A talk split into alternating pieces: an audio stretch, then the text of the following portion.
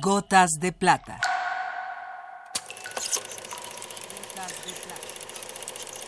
El cine en dosis homeopáticas.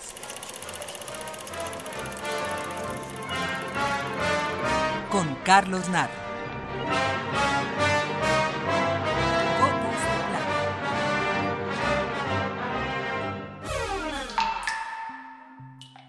A Marilyn Monroe se le han dedicado más libros y biografías que a ninguna otra estrella de cine. Poemas que para ella o sobre ella se han escrito formarían una voluminosa antología. Probablemente ninguno tan profundo como el que le dedicó el poeta nicaragüense Ernesto Cardenal. Ernesto Cardenal es uno de los poetas vivos más grandes de nuestra lengua. Antes de dedicarse al sacerdocio, hizo estudios de filosofía en nuestro país. En 1965, de regreso a Nicaragua, funda la Abadía de Solentiname, de gran importancia para el desarrollo de la teología de la liberación y para los movimientos revolucionarios de América Latina. Luchador incansable contra la dictadura de Anastasio Somoza, fue nombrado ministro de Cultura al triunfo del movimiento sandinista. De él presentamos Oración por Marilyn Monroe.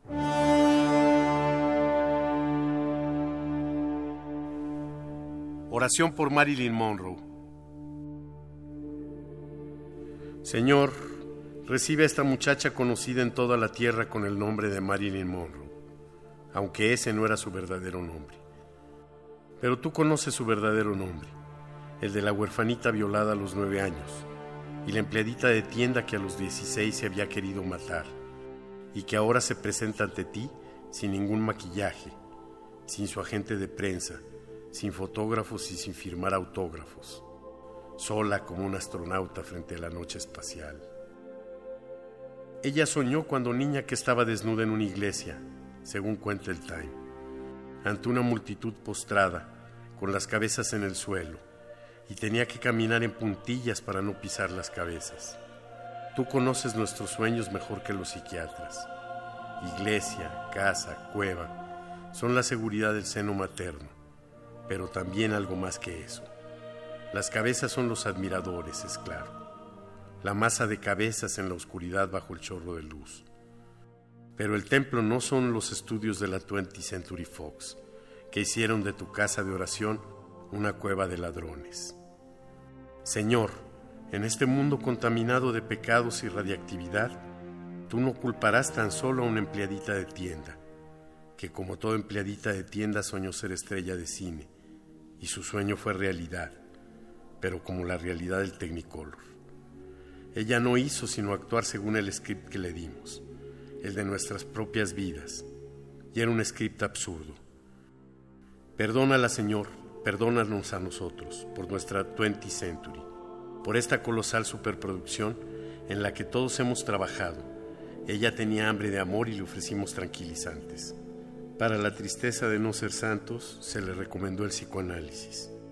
Recuerda, Señor, su creciente pavor a la cámara y el odio al maquillaje, insistiendo en maquillarse en cada escena, y cómo se fue haciendo mayor el horror y mayor la impuntualidad a los estudios.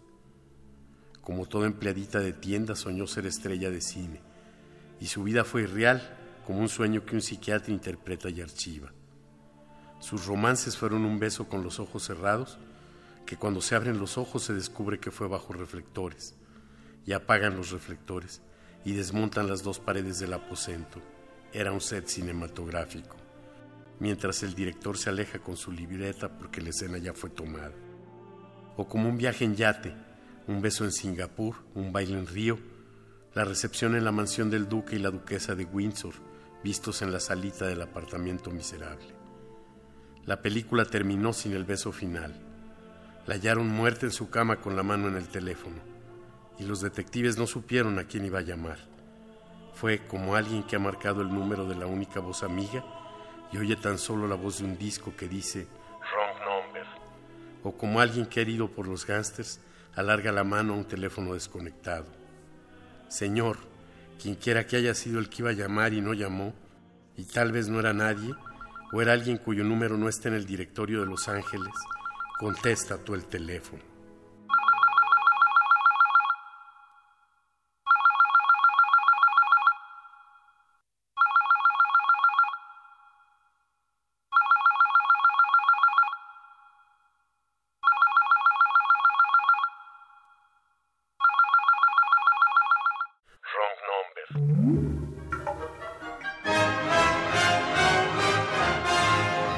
Hasta aquí la dosis de hoy.